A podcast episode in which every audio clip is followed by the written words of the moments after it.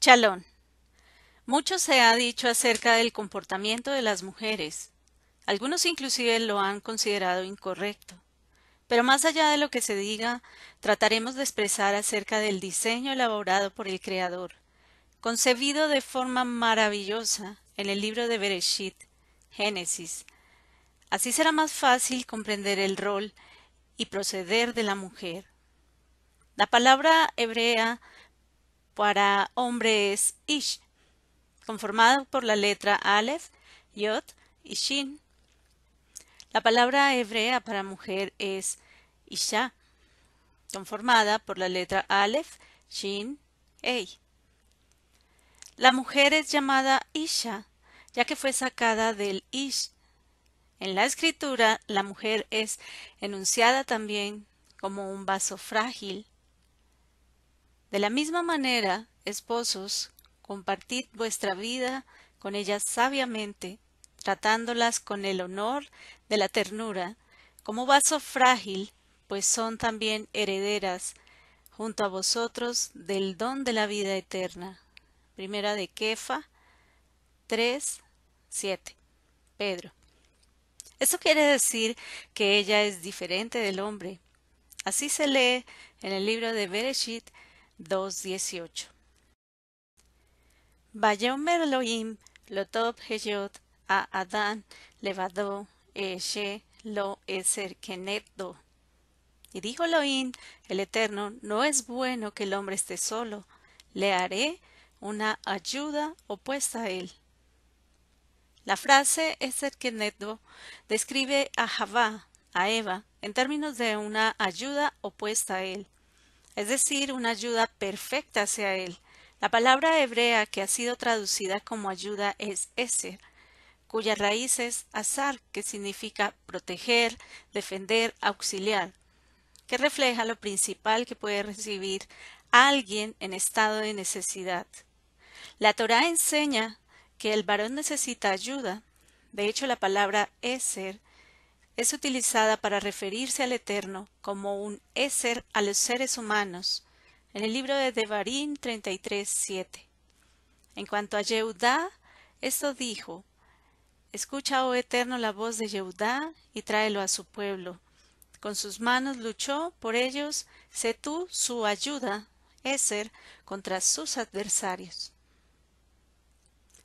Lo que en algún momento aprendimos que la mujer es una ayudante o asistente se debe entender de forma distinta, pero sin perder su esencia, en razón a que el estudio del hebreo muestra de forma más amplia y correcta la función de la mujer en su creación, pues ella es establecida delante del varón o frente de él como alguien en perfección. La palabra keneddo define la exclusividad de la mujer, opuesta a él, Pareciera un contrasentido, pero no es así. El designio del Eterno es único. La mujer es la fuerza que necesita el hombre, la parte emocional que requiere su pareja para animarle. La mujer es la que tiene la sabiduría necesaria para la conservación de la casa, porque inspecciona, descubriendo problemas potenciales y hace que todo sea posible para evitar cualquier amenaza que pueda dañar el hogar construido. Ella también ayuda a guiar por la senda correcta cuando el hombre no puede ver, porque el hombre es un ser que ve las cosas de forma básica o general, pero la mujer ve el detalle que el hombre no observa. Ellos deben escucharse mutuamente para tomar decisiones y encaminar a su familia. Vale la pena resaltar que la mujer tiene una conexión muy cercana con el Creador, siendo un ser profundamente espiritual con Binah, conocimiento interior, que se traduce en sabiduría femenina, la que le permitirá encontrar en su esposo su mejor amigo, el amigo íntimo que expresa lo ideal del amor. La mujer es fundamental para la construcción del hogar, como lo dijo el rey Eslomo, Salomón. La mujer sabia edifica su casa. Mishle 14.1. Proverbios 14.1. Pero también Eslomo le dijo al hombre, el que haya esposa haya el bien y alcanza la benevolencia del Eterno. Mishle 18.22. El relato de la Torá es maravilloso, pues evidentemente sabemos que el Creador de todo lo que existe hizo lo necesario para que el hombre pueda habitar en la tierra y suplir todas las necesidades. No debemos quejarnos de ningún diseño celestial, porque es perfecto y él no tiene un molde diferente al que magníficamente hizo, sino comprender la intención del Eterno y su favor por medio de cada ser creado. Con este propósito, analizaremos qué mujeres actuaron, según lo citado por el libro de Bereshit, como Eser Kenedo, una ayuda opuesta o idónea para él, dado que a algunos hombres en su momento les faltó la sensibilidad que la mujer tiene para conectar al hombre con los designios del Eterno. Tamar, la ayuda opuesta de de Judá. A pesar de la ley del levirato que obligó a Yehudá a que su tercer hijo se casara con Tamar, año tras año se negó. El amor por su hijo superó el sentido de la justicia hacia Tamar quien buscó restaurar la semilla de su hijo muerto, deshonrándose al fingir ser una prostituta. Un plan riesgoso pero increíblemente valiente. Así. Y Yehudá subió a los esquiladores de Timnat, en compañía de su amigo Irá, el adulamita, y le dijeron a Tamar, He aquí que el padre de tu marido sube a Timnat para trasquilar ovejas.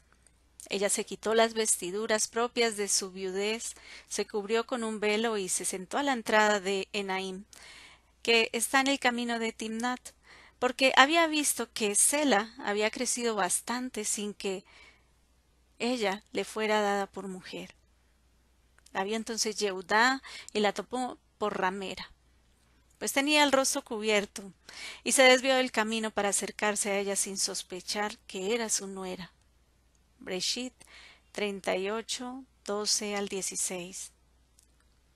Tamar es una mujer ejemplar que frente a ella se sitúa Yehuda, que parece como aparece como un ejemplo del olvido, pues no cumple con su deber hacia Tamar, que busca la forma de conseguir la descendencia a la que tiene derecho.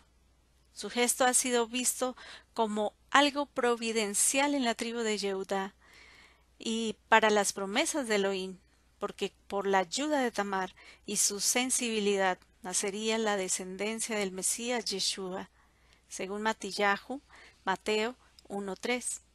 Algo que también el libro de Ruth celebra. Ruth 4.12. Sea tu casa como la casa de Fares, el hijo de Tamar y Yehudá. Gracias a la descendencia de esa joven, te dé el Eterno. Sipora, la ayuda opuesta de Moshe. En el libro de Shemot encontramos la historia de Sípora, Séfora, la esposa de Moshe. Dice la escritura, y en un lugar donde pasaba la noche en el camino, un ángel del Eterno quiso matar a Moshe. Entonces Sípora, con un cuchillo de pedernal, circuncidó a su hijo y arrojó el prepucio a los pies de Moshe, diciendo En verdad eres esposo de sangre para mí. Y el ángel soltó a Moshe. Shemot, Éxodo 4, 24 al 26. Por la ayuda de Sípora, una mujer que evidencia una obra sin precedentes en la Torá, que circuncida a su hijo sin pensar más que en cumplir el mandamiento, teniendo la sensibilidad de conocer lo que el ángel del Eterno quería, según el mandato de Bereshit 17:10. Este es mi pacto, que guardaréis entre mí y vosotros y tu descendencia después de ti.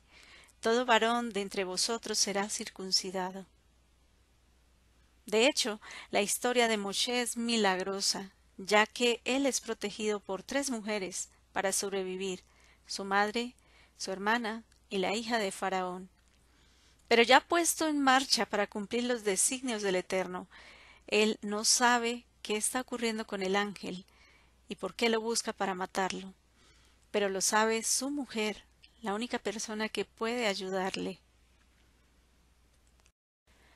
Las citadas mujeres son importantes porque demostraron su fe a través de sus hechos, fungiendo como una ayuda en frente de hombres que en su momento lo necesitaban, pues con gran riesgo personal hicieron lo correcto, el Eterno les concedió un lugar en la Escritura Sagrada, que dejan el maravilloso ejemplo de la mujer en su función natural.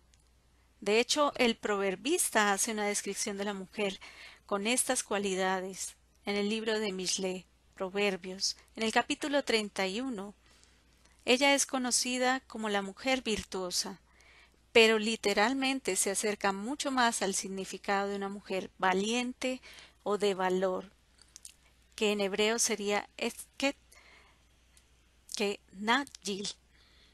En el versículo 26, que refleja que la mujer es fuerte y ejemplar, y que tiene la boca llena de sabiduría y una lengua que gotea con la Torá de bondad, con la Torá de Kekneset. El Eterno nos ayude a cumplir con la función otorgada de manera profunda y sabia, descrita en la creación del universo, como propósito divino de la Torá del Eterno. Shalom. El Eterno te bendiga.